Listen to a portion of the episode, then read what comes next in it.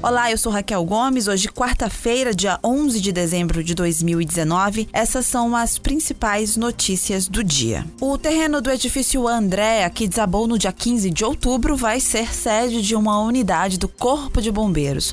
A informação é do prefeito Roberto Cláudio, que anunciou ainda ação de urbanização no entorno do espaço, no bairro Dionísio Torres. A prefeitura deve fazer a desapropriação do terreno e direcionar o pagamento aos proprietários. Já o governo do estado vai ser responsável pelo quartel. Governador e prefeito entregaram ao Corpo de Bombeiros a medalha Dragão do Mar como forma de reconhecimento pelo resgate das vítimas do desabamento. Em votação fechada e apertada durante a tarde desta terça-feira, o conselheiro de contas Valdomiro Távora foi eleito novo presidente do Tribunal de Contas do Estado. Por quatro votos a três, Távora assume a função pela quarta vez desde que entrou no órgão em 2004, quando indicado pela Assembleia Legislativa. Se contabilizar a presidência interina em 2011, quando o então presidente Teodorico Menezes foi afastado por causa dos escândalos dos banheiros, revelado pelo jornal o Povo, Távora já presidiu o órgão cinco vezes. O ex-deputado estadual por três legislaturas vai tomar posse no dia 2 de janeiro. O Ceará registrou no mês de novembro 199 crimes violentos letais intencionais, que incluem homicídios, feminicídios, latrocínios e lesões corporais. Em relação ao mesmo período do ano anterior, o número é 39% menor, fazendo o Estado chegar ao vigésimo mês consecutivo de redução nesse tipo de crime. Com base nos dados divulgados pela Secretaria da Segurança Pública, o ano de 2019 já pode ser considerado o ano menos violento dos últimos 10 anos para o Ceará.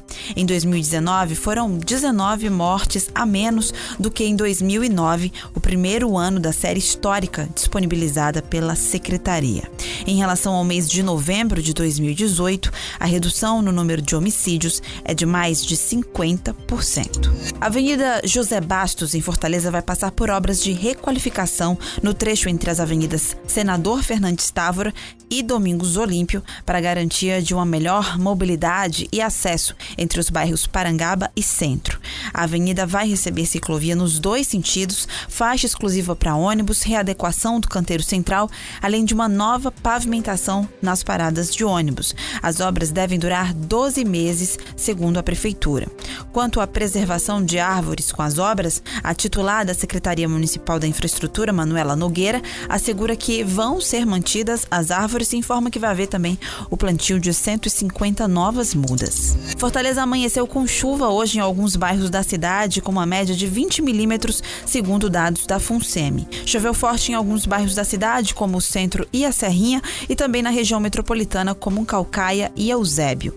A chuva trouxe transtornos com lentidão no trânsito e semáforos apagados. O portal Povo Online deu registro de uma árvore que caiu na Avenida Expedicionários, atingindo um motoqueiro. O acidente aconteceu no trecho entre a Avenida Borges de Melo e a Travessa Monsenhor Tabosa. Houve acidente também na Avenida Mister Hall e na CE 040, na altura do centro das Tapioqueiras. A FUNSEMI havia informado ontem sobre a previsão de chuvas passageiras hoje no litoral, causadas principalmente pelo fenômeno do vórtice ciclônico de altos níveis. A previsão para amanhã, quinta-feira, é de cenário semelhante ao de hoje, com nebulosidade variável e possibilidade de chuva.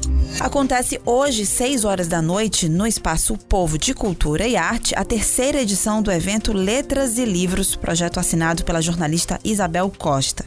A ideia, segundo os idealizadores, é integrar amantes das letras com a rede literária local, como uma feira criativa que conta com a presença de livreiros, sebos, editoras e escritores. Vão estar presentes o sebo Helênia, a Aliás Editora, a loja de cultura pop Guarderia dos Meninos, o clube de assinaturas Pacote de Textos e o projeto de encadernação artesanal Papeliza. Seguido de conversas e sessão de autógrafos, a noite também conta com quatro lançamentos de livros. O evento é gratuito. Essas e outras notícias você acompanha no povo.com.br.